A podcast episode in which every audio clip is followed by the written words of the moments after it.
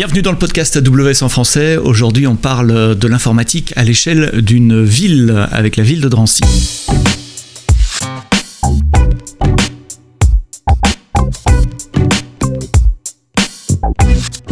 Bonjour, bienvenue, merci de nous écouter, euh, de plus en plus nombreux, euh, plusieurs centaines chaque semaine maintenant pour, pour downloader les, les différents épisodes. Continuez de vous abonner. Je regardais les statistiques cette semaine, vous êtes nombreux à nous écouter sur le site web, c'est bien. Euh, c'est pas le plus confortable, vous savez qu'on est aussi disponible dans toutes les bonnes applis de podcast. Vous pouvez vous abonner, que ce soit Google Podcast, Apple Podcast, Deezer et Spotify, pour ne citer que les principales, mais il y en a des tas d'autres aussi. Donc pour votre confort d'écoute, allez jeter un coup d'œil et abonnez-vous de, de, ce côté-là. Merci pour les commentaires que vous laissez. Euh, également. J'ai pas le temps de, tous les citer, mais c'est toujours utile d'avoir un feedback. Cette semaine, euh, j'ai le plaisir d'accueillir David Larose, qui est CIO en anglais, DSI en français, directeur des systèmes d'information de la ville de Drancy. David, merci d'être là. Là, c'est quoi le challenge euh, d'être un DSI à l'échelle d'une ville? Euh, bah, bonjour et merci pour l'invitation. Les challenges qu'on est DSI d'une ville, en fait, euh, c'est un euh, essayer de, de, rendre service au maximum aux citoyens, donc faire un SI qui quand même a à terme fasse qu'on apporte des choses aux citoyens, mais également ben, forcément faciliter la vie euh, des fonctionnaires et donc euh, trouver toujours le bon outil pour rendre les fonctionnaires plus performants, même si la performance quand on parle de fonctionnaires, ça peut paraître être un gros mot pour certains, mais voilà, hein. il faut améliorer la performance des, fonctionnaires pour qu'on puisse toujours améliorer le, service rendu aux citoyens. Donc c'est vraiment toujours avoir ça en tête, hein. c'est d'un côté quel service je peux rendre aux citoyens et de l'autre côté quelle euh, chose je peux mettre en place pour aider les fonctionnaires pour qu'ils puissent être plus performants et donc améliorer le service rendu aux citoyens. Et toi, très tôt, tu as choisi d'utiliser euh, l'informatique comme un, comme un outil pour vraiment euh, innover, pour, pour aller là où on n'attend pas nécessairement une ville, ou en tout cas euh, en, en, dehors des, des, sentiers battus et voir, imaginer ce qui serait possible avec des ressources informatiques plus conséquentes comme celle dans le cloud, on va y venir après. Mais, mais c'est ça ton, ton leitmotiv, c'est l'innovation? Bah ouais, parce qu'en fait, déjà, moi, à la base, je suis fan de techno, comme beaucoup, mais je me dis, à un moment donné, quand je vois une nouvelle techno qui sort, je me dis, à un moment donné, à quel moment ça peut me servir pour ma ville ou pas? Tu vois et des fois ça peut être des choses complètement extravagantes qui peuvent paraître extravagantes pour une ville mais qui finalement in fine ont quelque chose. Donc euh, c'est là-dessus moi je, je, tiens à avoir à garder toujours l'esprit ouvert et à jamais rejeter une techno et me dire bah peut-être qu'un jour ça va me servir pour quelque chose. C'est peut-être dans un an deux ans trois ans cinq ans mais en tout cas voilà faut toujours être être curieux. Enfin c'est mon leitmotiv en tout cas. Et, je suppose que tu opères avec des moyens euh, comme tout le monde un budget infini et des équipes infinies euh, c'est quoi la taille de l'équipe informatique à la ville de Drancy euh, bah, à Drancy en fait la la taille de, l'IT, euh, c'est à peu près une quinzaine de personnes. Mhm. avec un pôle réseau, pôle exploitation, pôle production, et euh, j'ai aussi un pôle aménagement numérique, où on est spécialisé dans tout ce qui est IoT, vidéoprotection et contrôle d'accès. Et, euh, et c'est vrai que les moyens pour une ville comme Drancy, hein, c'est public. C'est ça qui est bien quand, quand on parle avec une ville, c'est que je peux te donner tous les chiffres c'est public. Il n'y a pas de secret. Il n'y a pas de secret, hein, tout le monde peut le savoir tout. Euh, en, en, investissement, globalement, euh, dans les bonnes années, j'ai à peu près un million d'euros d'investissement et en fonctionnement, donc c'est les, les, les, coûts récurrents, je suis à peu près à un million aussi, quoi. Bon, ça, ça inclut les salaires, etc. Non, non, hors salaire. Hors, salaire, d'accord. D'accord. Euh, donc, donc c'est la, ouais, c'est 15 personnes, mais, mais ça couvre l'ensemble de l'informatique, y compris les postes bureautiques, les applications. Ah, bah, là, c'est ça, qui est, ça qui est passionnant en fait quand tu bosses dans une ville, c'est que tu touches tous les métiers. Ça va des jardiniers, ça va à ceux qui font la voirie, ça va au centre de santé, ça va à l'éducation, ça va à l'urbanisme. Enfin, tu touches tout le monde et c'est ça qui est passionnant, quoi. C'est que t'es jamais concerné que par un seul métier, tu touches Donc un jour, on peut te dire ah bah tiens, il me faut un, il me faut un SIG pour cartographier euh, les, nouvelles rues qu'on a mis en place. Un autre jour, on va te dire bah tiens, j'ai mes chauffeurs de car, ils ont besoin d'un nouveau smartphone parce qu'il y a une application pour ci pour ça. Enfin voilà, tous les jours un nouveau truc. Et comme beaucoup de gens qui sont contraints par les ressources, tu t'es tourné vers le cloud bah, il, y a, il, y a, déjà quelques années, hein, c'est pas nouveau. Euh, comment le cloud, cloud AWS, mais en général, comment le cloud peut aider quand on est contraint en ressources et, pour, pour, pour, adresser tous ces besoins qui arrivent euh, face à toi? Bah, En fait, oui, le, le, première chose que j'ai fait moi dans le cloud, c'est de mettre toute mon infrastructure dans le cloud. Donc j'ai tout virtualisé, tout externalisé. Euh, parce qu'à un moment donné, je me suis dit, je peux pas avoir des compétences, par exemple, dans AWS, euh, parce qu'on a une, une, collectivité et les collectivités, on peut pas avoir des, des salaires mirobolants, euh, donc on peut pas mhm. recruter les meilleurs. Donc je me suis dit à un moment donné, bah, je préfère me concentrer sur les gens que je vais recruter, avoir des missions très spécifiques, plutôt que d'essayer de recruter des gens qui pour maintenir un data center en interne, ce qui me paraît une aberration depuis des années. Ce qui fait que depuis quasiment dix ans maintenant, j'ai plus un seul serveur en, en mairie. J'ai tout externalisé euh, via une fibre dédiée. Depuis Et, 10 euh, ans. 10 ans, ouais. Ah ouais, j'étais j'étais le premier à le faire en fait. Hein. J'étais le premier à le faire. Et, et voilà, ce qui fait que ça me permet de moi de me concentrer sur des tâches à valeur ajoutée pour la collectivité ou les citoyens, plutôt que, comme je dis souvent, de regarder si la lumière elle clignote vert ou clignote rouge. Mhm. Donc, donc si tu veux, c'est vraiment ça pour moi de me dire pourquoi je vais me prendre la tête à essayer de trouver des, à monter des solutions en interne, sachant qu'elles existent à l'extérieur. C'est ce que j'appelle la plomberie, hein, la, lumière qui clignote, mettre, mettre des câbles réseau, mettre des serveurs dans des racks, etc. Et, là, le fait de se décharger de la plomberie et de, de pouvoir imaginer et d'avoir accès à des ressources euh, quasiment infinies, ça t'a donné des tas d'idées. Alors en préparant ce podcast, on a parlé de, de plein de use cases. Il y en a, quatre qui ont retenu mon, mon attention. Euh, Allons-y dans les détails. Exemple d'innovation de la ville de Drancy euh, grâce au cloud ou avec le cloud AWS. Le premier, euh, je sais pas, les, les IoT. Tu as parlé d'IoT, les Ouais. capteurs dans les écoles. Ouais, les, cap- les capteurs de CO2, bah, en fait, c'est un, peu à la bonne en ce moment avec, avec le Covid où, où on nous demande de mettre des capteurs de CO2 dans les écoles pour permettre aux enseignants de savoir quand aérer les classes. Euh, et du coup, je me suis dit, ben, ok, on va retrouver des capteurs, parce qu'on peut acheter des capteurs hein, sur, sur Amazon euh, à 30, à 30, 40 euros euh, pour, pour qu'ils puissent voir s'il faut ouvrir ou pas. Mais moi, je me suis dit, en fait, on va, on va essayer de capitaliser là-dessus, on va faire quelque chose de plus intéressant. C'est de mettre des capteurs qui aussi euh, ben, sont connectés en LoRaWAN, donc avec IoT Core euh, sur AWS. Donc du coup, j'ai déployé mon réseau LoRaWAN très rapidement. Attends, attends, mis- attends. Déployer un réseau LoRaWAN, ça veut dire aller sur le toit, monter des antennes, mettre des émetteurs, des trucs comme ça? D'accord, ok. Ouais, mais c'est c'est- en fait l'avantage qu'on a dans une ville, c'est qu'on gère l'éclairage public. Donc si tu veux, moi j'ai des Ah, poteaux poteaux d'éclairage partout. public partout. Donc du coup, j'ai acheté des antennes LoRaWAN, euh, je les ai mises, euh, je les ai mises sur un poteau d'éclairage public, je les ai alimentées directement et, et boum, comme ça j'avais Mhm. mon réseau LoRaWAN. Ce qui fait qu'après on a déployé des capteurs LoRaWAN CO2 euh, avec un afficheur dans les classes. Et ce qui fait que, un, on a en temps réel, nous, le niveau de CO2 dans les classes, et on a aussi le niveau de température. Euh, et ça, pour nous, c'est hyper important d'avoir la température dans les classes, parce que, un, ça permet au service technique de pouvoir adapter les courbes de chauffe, parce que maintenant, ils savent exactement combien il fait concrètement dans la classe dans, euh, et dans les, dans, les, dans les écoles. Et, euh, et ça nous permet aussi, nous, ben, de pouvoir faire intervenir l'astreinte euh, technique quand on détecte un truc. Donc là, il y a quelques semaines de ça, un week-end, ben, j'ai vu, j'ai eu une alerte comme quoi une température était en dessous de 14 degrés, ce qui est pas normal pour une classe. Mhm. Du coup, j'ai fait intervenir l'astreinte et on s'est aperçu ben, qu'on avait oublié de fermer une fenêtre et que la lumière est allumée. Là, donc c'est- des trucs tout cons, mais sauf que nous, ça nous fait économiser de l'argent parce que ben on a évité de chauffer pour rien parce que la fenêtre est ouverte pendant le- tout le week-end et ça permet aux enfants quand ils rentrent le lundi ben d'avoir une température correcte. Donc c'est vraiment du win-win quoi.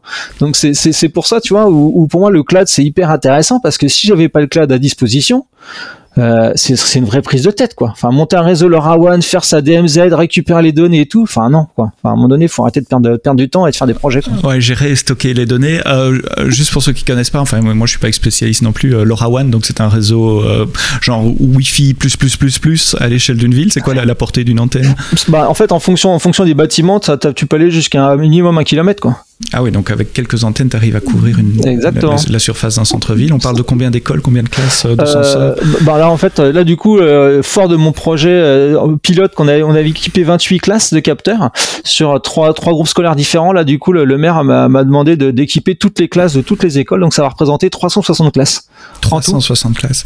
Et le, le, le développement euh, de- de- des alertes, la configuration, enfin il y a un minimum de développement, même si c'est en, en, en IoT managé, c'est fait interne par, par l'équipe dont Bah, tu parlais ah ouais, avant. non, moi- bah justement, moi, moi en fait, je pars du principe que vu que j'ai pu à m'occuper à perdre de temps avec des serveurs euh, useless, euh, donc tu vois, bah en fait, j'ai Mhm. du temps pour pour faire du POC, pour développer. Donc en fait, on fait tout en interne. Mhm. Et, euh, et là, en fait, c'était hyper simple parce que bah, concrètement, euh, la chaîne technique, c'est mon capteur envoie la- sa- sa- sa- son petit message, en fait, ce qu'on appelle la payload à l'antenne LoRaWAN. Mhm. L'antenne LoRaWAN ben, pousse ça sur IoT Core sur AWS. Moi, je récupère ces infos-là. Et à partir de là, dans les fonctions lambda, automatiquement, ben, en fonction de la valeur de la température, je peux monter des alertes. Donc, typiquement, j'ai une lambda qui dit dès que la température est en dessous de 14, je m'envoie un message sur euh, Microsoft Teams. Et ce qui fait que du coup, tous les services techniques ont une notification en disant, bah voilà, dans telle classe, telle école, il fait en dessous de 14 degrés, donc c'est pas normal, donc il faut aller voir. Et quand tu dis 100 serveurs, c'est tu pousses le bouchon euh, très loin parce que non seulement c'est 100 serveurs dans vos data centers, enfin qui Ouais. n'existent plus d'ailleurs, mais 100 serveurs dans le cloud non plus puisque tu parles d'IoT Core et de Ah Lambda. c'est serverless total. Ouais. Donc donc il y a rien à gérer. Euh, coût d'exploitation de cette solution, ça doit pas être énorme. hein. bah, je suis à 4 dollars par mois. Voilà. 4 dollars par mois. Ok, d'accord. Ça fait, ça fait le quoi Deux cafés à la machine à café et encore. Euh... Ça fait même pas de litre d'essence maintenant, tu vois. Donc, euh. ah oui, il faut pas comparer avec, avec le litre d'essence pour le moment. Euh, donc, capteur euh, CO2 pour les fenêtres ouvertes, capteur température dans, dans, dans, les écoles. Vous avez aussi travaillé sur une appli pour faciliter le dépouillement des, des résultats dans, pendant les élections. Ça se passe comment déjà? Juste pour nous mettre le contexte, c'est quoi une élection municipale ou même nationale à, à, à l'échelle d'une ville? Euh, bah en fait, c'est beaucoup de gens qui travaillent. Donc nous, Drancy, une ville de 75 000 habitants en Seine-Saint-Denis, hein, pour géolocaliser mhm. euh, à côté de l'aéroport du Bourget. Mhm. Euh, donc nous, 75 000 habitants, c'est 36 bureaux de vote. 36 bureaux de vote répartis bah, en général dans les groupes scolaires, les gymnases, enfin là en gros on a des lieux pour accueillir du, des gens. Et on a bah, forcément des agents qui sont là toute la journée pour euh, ben, accueillir les gens, vérifier que tout se passe bien et, euh, et, donc reporter des informations parce que la, la, préfecture donc tout nous oblige nous à faire des, des reports de, de, participation de 9h à 19h toutes les heures.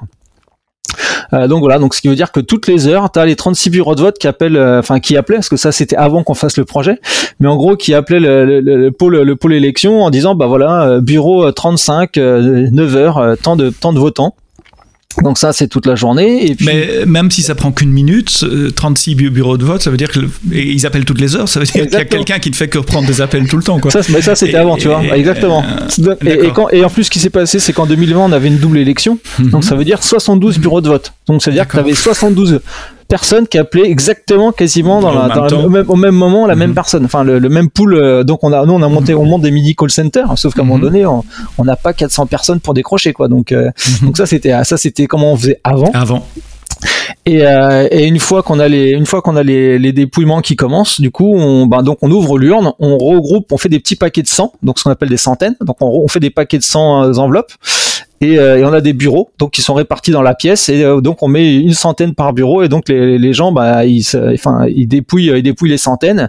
Et, euh, et une fois que la première centaine est dépouillée euh, bah en fait là aussi il faut qu'ils appellent le bureau centralisateur pour donner les résultats de la première centaine parce que ce qu'il faut savoir c'est que quand toutes les premières centaines de chacun des bureaux de vote est faite on a le résultat définitif à 1% près. À 1% près donc sans, sans, donc sans, enveloppe sans, enveloppe, fois 36 bureaux Ok, ça donne le résultat définitif à 1% près. Donc là, partout en France, c'est pas spécifique à, à Ah non, c'est ah non, c'est uh-huh. partout en France. Enfin, c'est statistique, ce que je trouve assez exceptionnel. je rêverais qu'un statisticien puisse m'expliquer cette loi de probabilité qui est juste énorme. Tout ça pour te dire que du coup, les élus qui, qui eux, c'est très important pour eux d'avoir le résultat uh-huh. de cette première centaine très très vite tu vois parce que du coup ils peuvent savoir si ça pue pour eux ou si c'est plutôt bien parti quoi mhm. euh, et c'est aussi pour ça qu'on peut avoir les résultats par exemple des présidentielles très rapidement en France c'est parce que du mhm. coup statistiquement ils savent qu'une fois que tu as ça bah, en gros euh, en gros c'est plié c'est plié quoi donc, ce qui fait que là, du coup, le soir, eh ben, pareil, euh, donc les bureaux, ils ferment, je sais plus à quelle heure, 19 ou 20 heures, ce qui veut dire qu'en typiquement, tu as les 36 bureaux ou 72 bureaux dans le cadre d'une double élection qui appellent au même moment pareil pour dire alors bureau bureau 27 alors candidat numéro 1 tant de votes candidat numéro 2 tant de votes donc t'imagines si tu as 6 7 candidats dans une élection euh, fois 36 bureaux imagine le temps qu'il faut pour dire toutes les informations. Ce qui fait que du coup forcément bah pareil on n'a pas 36 personnes au call center. Du coup mhm. ça rappelle et puis ça les gens sont stressés parce qu'ils arrivent pas à voir et puis enfin voilà. Donc ça c'était avant. Avant voilà. Et du coup, ce qui s'est passé. Qu'est-ce que vous avez fait euh, Nous, euh, ben, on a, j'ai, discuté avec mon directeur général des services où, euh, où on s'est dit bon là, on a une double élection, 72 bureaux, ça va être très compliqué. Il faut vraiment trouver un moyen d'aider les gens et de fluidifier tout ça. Première chose, c'est euh, le, l'application en fait pour envoyer les, euh, les taux de participation parce qu'en gros, tu as zéro, as zéro valeur ajoutée à appeler quelqu'un pour dire tant de votants sur le bureau X. Quoi. Ce qui fait qu'on a développé une application sur iPad. Donc toutes les applications qu'on a développées sont disposées sur l'App Store gratuitement en plus. Hein. Donc mhm. si une mairie nous écoute et veut se lancer, euh, il n'y a, y a pas de souci, c'est facile. Euh, donc première chose, voilà, donc ils ont des on a, ils ont des iPads dans les bureaux de vote, ils sortent l'iPad, ils prennent l'application euh, participation, pouf, ils saisissent directement ben, le taux le, nombre de votants, ce qui fait que derrière le, le pôle le pôle état civil, eux, ils ont un dashboard euh, où ils ont en temps réel ben, toutes les saisies qui ont été faites sur iPad, donc dashboard via QuickSight AWS. Et du coup, ben, les gens n'ont plus besoin d'appeler, ils saisissent ça sur l'iPad, ils font OK, hop, c'est réglé. Et derrière, ben, le pôle, le pôle état civil, hop, ils ont les résultats directement des participations, ils ont juste à saisir ça dans le portail de la préfecture et, et l'affaire est réglée. Donc déjà, tu vois. Donc la remontée d'informations des bureaux de vote vers, vers votre bureau central euh, se fait. Et de l'iPad, il parle à quoi? Une API Gateway ou quelque chose comme ça? Alors voilà, exactement. On a un endpoint, on a un endpoint AWS, euh, ce qui mhm. fait que du coup, on, on pousse ça euh, dans une base Aurora RDS. D'accord. Voilà, et ce qui fait que nous derrière, bon, sur QuickSight, on fait un petit tableau de bord euh, sympathique avec euh, avec typiquement le nombre toutes les heures, 9h à 19h, les bureaux de vote et du coup le taux de participation. Avec une forte authentification, je suppose, pour que bah n'importe qui puisse pas prendre. Non, non, bien sûr, évidemment. Donc euh, oui, bah oui, évidemment, on a tout sécurisé. Hein. Mais pour te dire que tu vois, c'est tout con, c'est tout con. Et lors des doubles élections, ça nous a fait, ça nous a fait économiser ben, 72 appels fois, euh, fois 11 heures, donc ça fait 800 mhm. appels d'économisés, tu vois. Mhm. Juste en, faisant ça. Ouais, en temps, en stress pour les, pour les gens qui ah travaillent dans les bureaux de vote, euh, en précision des résultats aussi. Est-ce que vous avez les résultats plus vite, plus, Exactement. et puis surtout que si tu veux, les gens qui sont au call center de l'état civil, ils savent que quand on les appelle, pour le coup, ça va être pour un vrai problème. Ça va être mhm. pour une vraie, une vraie question et pas juste pour dire euh, la participation, quoi. Ce qui fait que derrière, les gens, ben, ils sont, ils ont plus de temps aussi pour répondre aux questions parce qu'ils savent que quand on les appelle, c'est pour un vrai truc. Et ça semble tout simple. Pourquoi il n'y a personne d'autre qui fait ça? Bah écoute, j'en sais rien. C'est, bon, bah voilà, on lance l'idée. Hein. c'est, la bonne question. Et, euh, et après, donc pour le dépouillement du bureau de vote, on a fait, on a fait pareil. Donc on a fait une application où tu saisis les résultats des centaines directement pour faire simple. Et, euh, et, du coup, ben pareil, du fait que dès que les gens ont saisi la première centaine dans l'iPad, ben c'est autrement transmis aussi dans la base Aurora RDS, ce qui fait que nous, au bureau centralisateur, ben, on a les résultats en temps réel. Mhm. euh, et du coup, ils ont plus besoin non plus d'appeler. Tu vois, ce qui fait que les gens du coup peuvent se concentrer sur le dépouillement des, dépouillement des votes plutôt que de rester pendant trois minutes au téléphone en disant bah putain il décroche pas, il faut qu'il décroche, blablabla. Voilà. Donc ça, il y a une appli pour les bureaux de vote, il y a un dashboard. Je suppose que les élus sont très demandeurs pour avoir un ah bah, dashboard aussi. Euh, euh, bah, justement, on a fait une application euh, sur iPhone qui est aussi dispo dans l'App Store qui s'appelle Final Countdown. Tu vois, c'est, voilà, je suis un vieux, hein, donc voilà. Petit, clin d'œil à Europe. Exactement. Et, et, du coup, bah, c'est aussi parce que quand tu as une soirée électorale, les élus sont constamment derrière ton dos quand tu es informaticien parce qu'ils veulent les résultats tout le temps, tout le temps, tout le temps, tout le temps. Donc entre le cabinet du maire et les élus, tu vois, à un moment donné, tu as envie de leur dire, hé, euh, backup et laissez-nous bosser quoi. Alors là du coup ce qu'on a fait c'est qu'on a développé cette application ce qui fait que sur leurs iPhones ou sur leurs iPads en temps réel ils ont les résultats de toutes les de toutes les centaines de tous les bureaux de vote. Et du coup ben nous on était ultra peinards pour faire notre job parce qu'ils étaient tous le nez sur leurs iPhones et leurs iPads et à plus nous demander euh, où ça en est où ça en est où ça en est tu vois la transparence des données. Euh... Tiens, et, je me posais la question au final, qu'est-ce qui compte au niveau national quand vous devez rapporter les, les, les, les, les votes, pardon. Euh, C'est les votes qui comptent, c'est les données de l'IPAD Il y a un risque de, hack là Justement, ce qui se passe, c'est que euh, nous, quand tu es une collectivité locale, il n'y a que le papier qui fait foi lors des élections. Ce qui fait que quand tu, quand les gens ont leurs iPads pour les aider à faire le dépouillement, etc. Déjà, l'iPad valide les calculs d'enveloppe pour être sûr mhm. que bah, ils ont pas oublié une enveloppe quelque part. Donc déjà, c'est assez rassurant pour eux. Mhm. Euh, mais également, ce qui se passe, euh, c'est qu'ils doivent remplir un PV papier qui est signé par le président du bureau de vote qui a contrôlé en fait tout ça. Donc quoi qu'il se passe, même s'ils sont trompés dans les iPads, euh, c'est le papier qui fait foi. C'est le papier qui fait foi.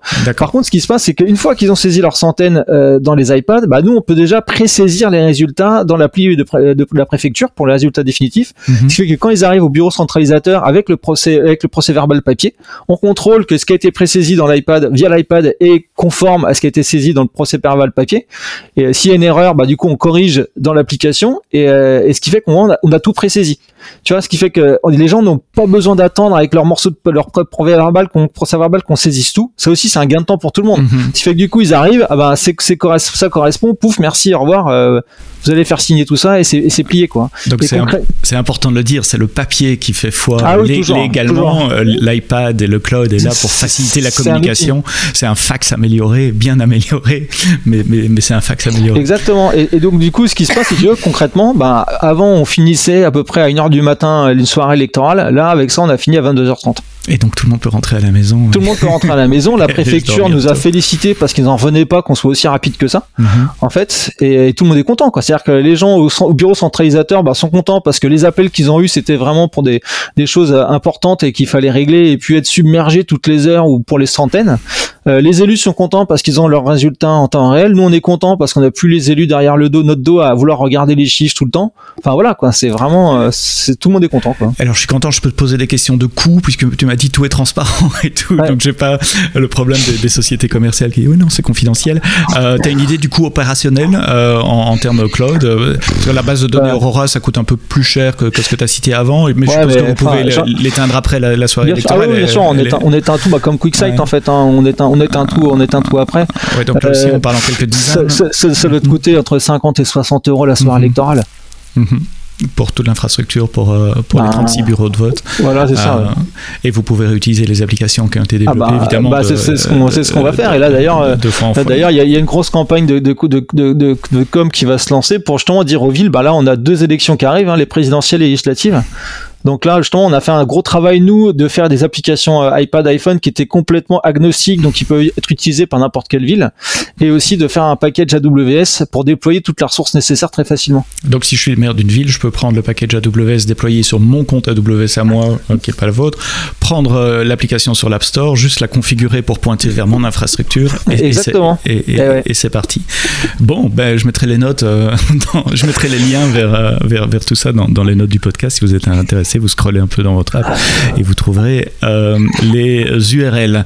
La plupart des sociétés commerciales sont en train de se poser la question de l'apprentissage machine. Comment est-ce qu'on peut utiliser l'apprentissage machine pour mieux utiliser les données, pour, pour, euh, pour voir des choses qu'on ne voyait pas avant, euh, par exemple, au niveau des, données? Tu t'es posé la question aussi, mais il y a déjà plusieurs années. J'ai en tête 2-3 ans, si, si je ne me trompe pas.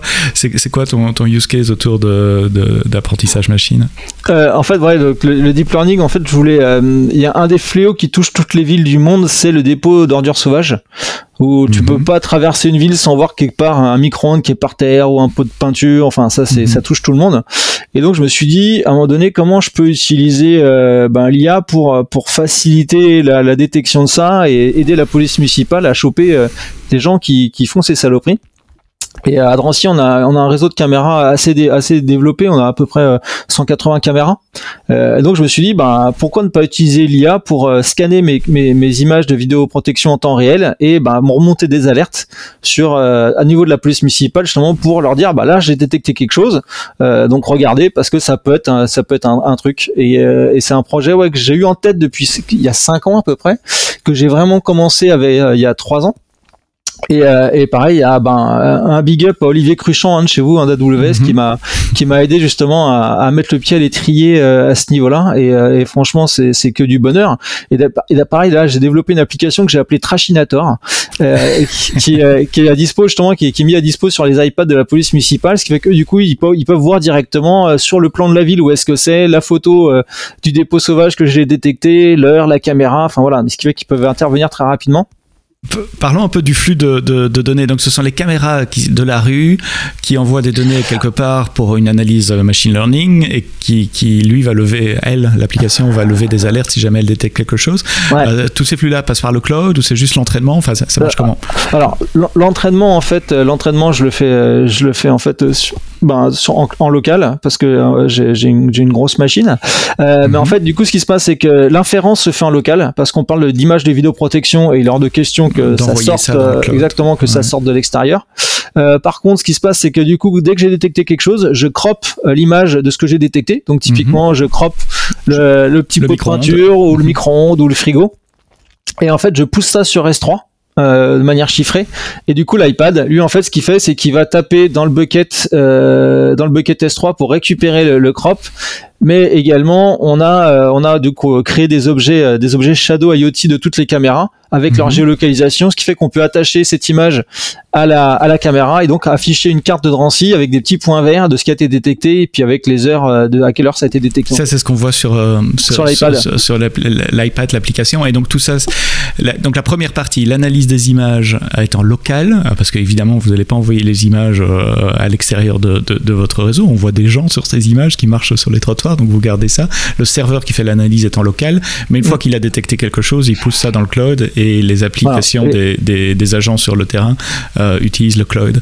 Euh, si on rebobine un peu, l'entraînement, il faut des tas, il faut des heures et des heures de vidéo, il faut de la notation. Euh, ça s'est passé comment tu, le fais où Bah en fait, on le fait, on le fait en interne, hein, pareil. Hein, c'est les, mhm. les, images sortent pas, donc en gros, j'ai des agents de terrain qui, qui, qui, qui, ont pris des centaines de photos ben, des dépôts d'ordures sauvages. Donc je mhm. les, les, agents en charge du nettoiement déploiement de la voirie, ben, ont, pris avec leur, des smartphones pour prendre en photo, ce qui fait que ça a constitué mon dataset. Mhm. Et euh, du coup, ben, j'ai tagué moi-même hein, mon dataset, hein, donc euh, ça m'a pris des heures et des heures et des heures. Et puis, ben, après, faut, faut, faut entraîner tout ça. Et, euh, et c'est voilà, et continuellement, du coup, on m'apporte de nouvelles photos. Du coup, je retag. Et puis, c'est, c'est après d'un point de vue IA pur, je suis passé par diverses stratégies. Donc, au début, juste un un détecteur. Après, j'ai enchaîné un classifier pour un détecteur pour essayer d'améliorer. Puis finalement, je me suis rendu compte que il valait mieux diversifier les classes euh, de détection parce qu'un truc tout con, euh, par exemple les sacs poubelles. Euh, tu vois, mhm. si tu veux détecter un sac poubelle, ben, en général les sacs poubelles sont noirs. sauf que l'hiver, quand les gens ont des doudounes, ben la caméra pour elle une doudoune c'est un sac poubelle. Ça, ça paraît con, hein, mais, mais c'est la réalité des choses. Ce qui fait que du coup, mhm. j'étais obligé de, de créer plusieurs classes, tu vois, pour dire, bah mhm. ça, non, ça c'est plus une doudoune, c'est pas un sac poubelle. Donc, euh, c'est ça qui est passionnant avec l'IA, c'est que c'est, c'est, c'est, toujours une recherche continuelle de l'optimiser les choses, de, la rendre plus pertinente, parce que ben une IA n'a rien d'intelligent. Hein, ça, c'est ça, on le sait depuis toujours, mais je, tiens à le confirmer. Euh, voilà, une IA, ça n'a rien d'intelligent hein. C'est jamais répété ça. L'intelligence artificielle n'est ni intelligente ni artificielle.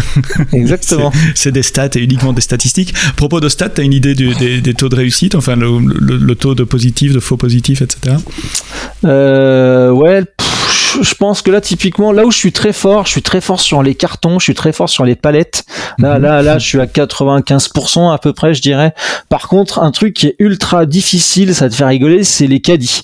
Parce qu'en fait entre, une, entre, entre, entre une poussette et un caddie c'est ultra compliqué euh, bah parce que tu sais c'est quelque chose que tu pousses qui a une forme un peu comme un caddie finalement une poussette quand tu penses ça a quatre roues et ouais là je suis en train là je suis à fond dans ma période poussette versus caddie au niveau de mon IA pour lui apprendre la différence mais c'est compliqué ouais tu pourrais jouer, enfin je, lance des idées comme ça, dans, dans, le mouvement aussi. Je sais que l'IA travaille probablement image par image, mais le caddie, il y a de bonnes chances qu'il reste là pendant, pendant des heures, tandis que la poussette, elle ne fait que passer. C'est des choses sur lesquelles tu, tu réfléchis pour le Ouais, bah justement, ouais, c'est ça, c'est ma deuxième, c'est ma prochaine étape en fait, c'est de travailler sur le background removal. En fait, c'est une stratégie mhm. euh, d'IA. Par contre, j'y connais encore rien, donc il va falloir que je m'y mette.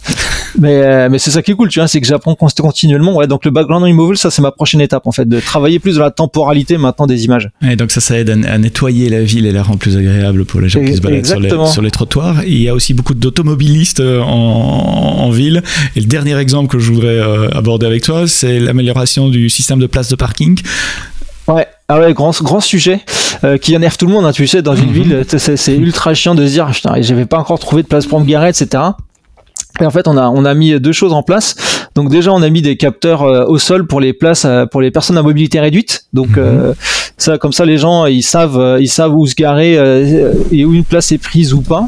Et, euh, et d'ailleurs, le, maire m'a aussi donné m'a donné l'accord pour équiper les, les, 375 places PMR de la ville en capteur. Donc ça, c'est mon gros projet aussi de 2022. donc là, le but, c'est de dire c'est occupé ou c'est pas occupé, c'est libre ou c'est pas libre? Et donc les, les, les, habitants de la ville pourraient avoir une app et de savoir. Ah bah ils ont déjà l'app. Ils, ont hein. déjà l'app. L'app, elle s'appelle Easy Park Drancy et c'est mhm. dispo sur l'App Store aussi.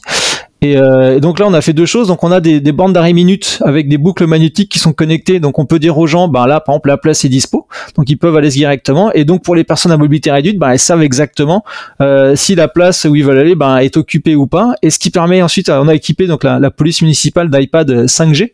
Euh, et du coup, ben via la puissance de la 5G, les, policiers municipaux, ils savent exactement où aller voir si une place, par exemple, pour une personne à mobilité réduite est prise. Ben ils vont contrôler si c'est vraiment une une personne à mobilité réduite qui est stationnée ou pas. Qui a la carte. Exactement. Et du coup, bah, verbaliser si c'est pas le cas. Et pareil pour les places d'arrêt minute. En fait, si les gens ont dépassé le temps, automatiquement, c'est remonté dans l'app. Donc, ils savent exactement où aller sniper, euh, voir, euh, bah, dire, non, mais c'est ça, hein, du mhm. coup. Et là, j'en ai parlé avec, avec, le responsable de police municipale euh, pas plus tard qu'hier. Et il me disait qu'en effet, du coup, ils ont optimisé leur tournée, les ASVP. Donc, ceux qui mettent les, les, prunes, ils ont optimisé leur tournée parce que maintenant, ils savent exactement où aller tout de suite, quoi. Et le système pourrait être étendu à toutes les places de parking enfin ou en tout cas. Ah bah, comme je te dis, hein, déjà les places, les places PMR, on va toutes les équiper de capteurs. Et, euh, et, ouais, à terme, on va équiper 150 places euh, d'arrêt minute euh, de, sur la ville. Et, et, ma troisième étape que je vais faire après, c'est utiliser les caméras justement pour détecter les emplacements de, de places dispo sur le sur le stationnement, parce qu'il y a des endroits où on va pas mettre de capteurs. De, capteurs, mais par contre on a des caméras. Donc là maintenant, ça va être mon projet 2022 aussi de, faire une app, faire une, petite IA qui va te dire, bah tiens là, il y a une place pour se stationner ou pas. Toujours pour en, continuer à enrichir cette fameuse carte de place dispo pour se garer. C'est intéressant de voir comment euh, la technologie débloque des nouveaux cas d'utilisation. Dire tiens, les, images de surveillance, elles peuvent aussi aider les gens à se garer finalement, euh, en, identifiant les places euh, qui sont qui sont libres également. Justement, donc tu as parlé de, ce projet IA sur les places de parking pour 2022. Est-ce qu'il y a d'autres sujets qui, qui sont possibles grâce au cloud qui n'auraient pas été possibles autrement, des, des, trucs pour le futur? Un qui me vient immédiatement à l'idée, c'est le premier exemple que tu as donné avec les capteurs dans les écoles fil du temps, vous allez accumuler des, des tonnes de données de, de, chauffage de CO2. Il y a peut-être moyen d'optimiser le chauffage euh, et donc faire des économies comme ça. C'est le genre de choses auxquelles tu penses et il y en a certainement des tas d'autres auxquelles tu penses bah, En fait, l'avantage du, du, du, cloud, typiquement pour moi, c'est la rapidité d'exécution et c'est la sécurisation en fait. C'est-à-dire que si j'avais pas le cloud, tu vois, un, je pense que les, les villes, enfin, je, je, le ferais pas parce que monter une DMZ, déjà, tu dis que c'est un trou de sécurité, que c'est le meilleur moyen de se faire chiffrer la tronche euh, dans les semaines qui viennent mhm. et, et, voilà. Donc en fait, c'est un, pour moi, ça me garantit la sécurité en me disant, bah les données elles sont pas chez moi, elles sont chez quelqu'un d'autre, ce qui fait que ben, hey, on peut pas attaquer parce que je réduis la surface d'attaque vu que j'ai rien d'ouvert typiquement. Et, euh, et après c'est aussi la, en termes de, de scalabilité, c'est-à-dire que là tu vois, euh, j'ai commencé avec 28 capteurs, euh, là on va passer à, à 360 dans les écoles, on va passer à 375 pour les capteurs PMR plus 150 places, on va arriver quasiment à 1000 capteurs. Et en termes de, de en termes de, de scalabilité, j'ai même pas de questions à me poser. J'ai pas à me dire ah là là j'ai pas prévu assez de RAM dans mon serveur, ah là là j'ai pas assez de stockage, ah là là ma bande. Non, je m'en fous complètement quoi. Mhm. J'ai envie de faire, je fais. Et c'est ça. Et tu vois, c'est ça le truc. Et après, pour répondre à ta question initiale, pardon, en fait, là, la prochaine étape pour moi, c'est tout ce qui est photovoltaïque. Ce qu'on produit, on produit beaucoup de, de photovoltaïque euh, Mhm. sur, la ville. Et du coup, mon idée sur les toits des, des, bâtiments, de la ville. Ouais. Et du coup, l'idée maintenant, c'est de renvoyer en fait la production en temps réel euh, aux techniciens de chez nous pour qu'ils puissent savoir, par exemple, euh, si un site ne produit plus, ben pouvoir tout de suite intervenir. Donc en fait, c'est ça maintenant moi plus mon idée, c'est de dire, ben on a plein de choses qu'on fait dans la ville, sauf qu'on n'a pas forcément l'information en temps réel de ce qui se passe ou pas. Et ben maintenant, grâce à ça, je peux le faire. Donc là, du coup, on va équiper nos sites euh, de, de petites de petits capteurs en fait qui vont envoyer la, la production en temps réel et du coup, on peut avoir des beaux tableaux de bord en disant, bah voilà, on a produit tant de kilowatts, euh, ah bah tiens, là, ça fonctionne pas, et plutôt que de se poser toutes les trois semaines la question de dire, ah bah, est-ce que ça fonctionne ou pas, bah, on le saura tout de suite, en fait. Ouais, maintenant que ton réseau LoRaWAN est déployé, tu peux mettre bah, des là, en plus, je, vais, je vais continuer à le déployer parce que s'il faut que je couvre euh, les, les, les, 375 places PMR dans la ville, il faut que je mhm. déploie encore une trentaine d'antennes. Ah non, mhm. mais je pense que je vais être la ville la mieux couverte en LoRaWAN euh, de France ou d'Europe, hein, ça là-dessus. euh, il y a un éléphant dans la pièce, euh, comme on dit en anglais, un elephant in the room. Euh, c'est, tu envoies des données euh, municipales de la ville sur des serveurs d'une entreprise américaine. quelle région vous choisissez et est-ce que vous avez eu un backslash un moment, un backlash un moment de, gens responsables de la sécurité de la sécurité des données? Tu as donné des bons exemples. Hein. Dans tous les exemples, il n'y a aucune donnée personnelle. le plus sensible, évidemment, c'est les images des vidéos surveillance et ça t'a bien dit, ça reste en local, ça part pas dans le cloud. Mais je suppose que c'est une réflexion que tu as aussi, ou des, commentaires, ou des critiques, ou des feedbacks que tu peux recevoir également. Comment tu leur réponds? Euh, je leur réponds qu'ils me font bien marrer parce que tu sais tous les gens tous ceux qui me disent ouais et tout euh, on est toujours mieux sécurisé que son data center chez soi que que, que de mettre les données euh, chez chez un chez un, cloud provider bah en général ces gens-là malheureusement se font chiffrer la tronche et et se retrouvent dans la merde trois mois plus tard et quand tu vois le nombre de villes autour de moi qui se sont fait crypter ben voilà, parce que parce qu'avoir un data center chez soi, ben, comme encore une fois, on n'a pas l'expertise d'un AWS pour tout sécuriser. Donc à un moment donné, il faut, faut savoir faut savoir connaître ses limites. Et, euh, et après en termes de région, j'utilise l'Irlande Mhm. Donc ça reste en Europe. Ça reste en Europe et euh, oui et puis de toute façon c'est un faux débat. Enfin l'histoire l'histoire des, entreprises américaines. Enfin t'as 80% des collectivités qui font de l'Office 365 et qui se posent pas la question mhm, que que c'est pas du franco-français et puis et puis t'as des t'as des gens euh, qui font du Google Photo qui se posent pas la question si c'est français. Enfin tout ça pour moi c'est une vaste une vaste hypocrisie, c'est une vaste blague. Mhm. et, euh, et, et, concrètement à un moment donné faut voilà il faut arrêter de de, de, de vouloir être plus franco-français que possible parce que de toute façon on n'a pas de solution française pour faire ça. Mhm. Donc à partir de là, ben soit tu fais rien et tu dis ben je fais rien mais au moins je suis franco-français, soit tu fais des choses et tu respectes tu respectes la législation européenne, tu vois. Donc à un moment donné, il faut arrêter de nous prendre pour des cons et pour moi c'est un faux débat quoi. C'est vraiment l'excuse pour pas faire. en respectant la législation européenne, c'est un point euh, super important. On n'a pas prévu d'en parler, mais tu, viens de me donner une nouvelle idée. Euh, côté desktop et côté poste de travail, il y a des choses qui se passent aussi avec le cloud là. Est-ce qu'on pourrait virtualiser les desktops, les PC, simplifier la maintenance euh, des PC ah bah, Tu me dis ça à moi, moi j'ai externalisé, virtualisé mes PC, mes applications depuis plus de 8 ans. Donc, D'accord, donc il n'y a plus de PC dans les mairies, enfin juste ah un point d'accès. Moi, j'ai un client, j'ai un client, j'ai un client léger, mhm. j'ai des clients légers pour les postes de travail, donc je suis depuis, depuis plus de 8 ans. ce qui fait que du coup, pour le, le Covid, qu'on a dû tous aller en télétravail, bah, en fait, moi, tout était fait, donc j'ai rien eu à faire. Donc, donc c'était rapide. Je leur dis, ben voilà, vous lancez un navigateur, vous tapez ça, puis vous avez votre bureau de travail et votre, enfin, votre, espace de travail et vous pouvez bosser, quoi. Du coup, il n'y a plus de, de, de, de, risques, ou en tout cas, ça diminue fortement les risques de, crypto et de, de ransomware comme, comme tu, ben, oui, c'est ça le truc, c'est qu'à un moment donné, vu que, vu que tout est, tout est, tout est chez un host provider, mm-hmm. un cloud provider, en fait, voilà, en termes de sauvegarde, si tu veux, mes sauvegardes, une fois qu'elles sont faites, pouf, je les mets ailleurs et c'est réglé. Ce qui fait que si un jour je me fais chiffrer, ben je m'en fous. Euh, je, je, je, enfin, en gros, je, supprime toutes mes VM, je remonte le backup de la veille et puis c'est réglé. Quoi. Et puis tout le monde est, reparti. Donc un, plus en matière de, de, de sécurité à ce niveau-là aussi. David, merci. On a parlé plein de choses. On a parlé, ben, on a terminé avec du desktop. On a parlé d'IoT beaucoup. On a parlé d'application des élections, détecte d'ordures, de, dépôt d'ordures sauvages et des places de parking. Tous les liens sont dans les notes de ce podcast si vous voulez voir les applis qui sont disponibles sur l'App Store et le code que vous pouvez déployer. Euh, scrollez un peu dans votre appli et vous, avez le lien euh, directement à cliquer. David Larose, DSI, directeur des systèmes d'information de la ville de Drancy. Merci. À vendredi prochain pour un prochain épisode du podcast AWS en français. Et d'ici là, quoi que vous codiez, codez-le bien.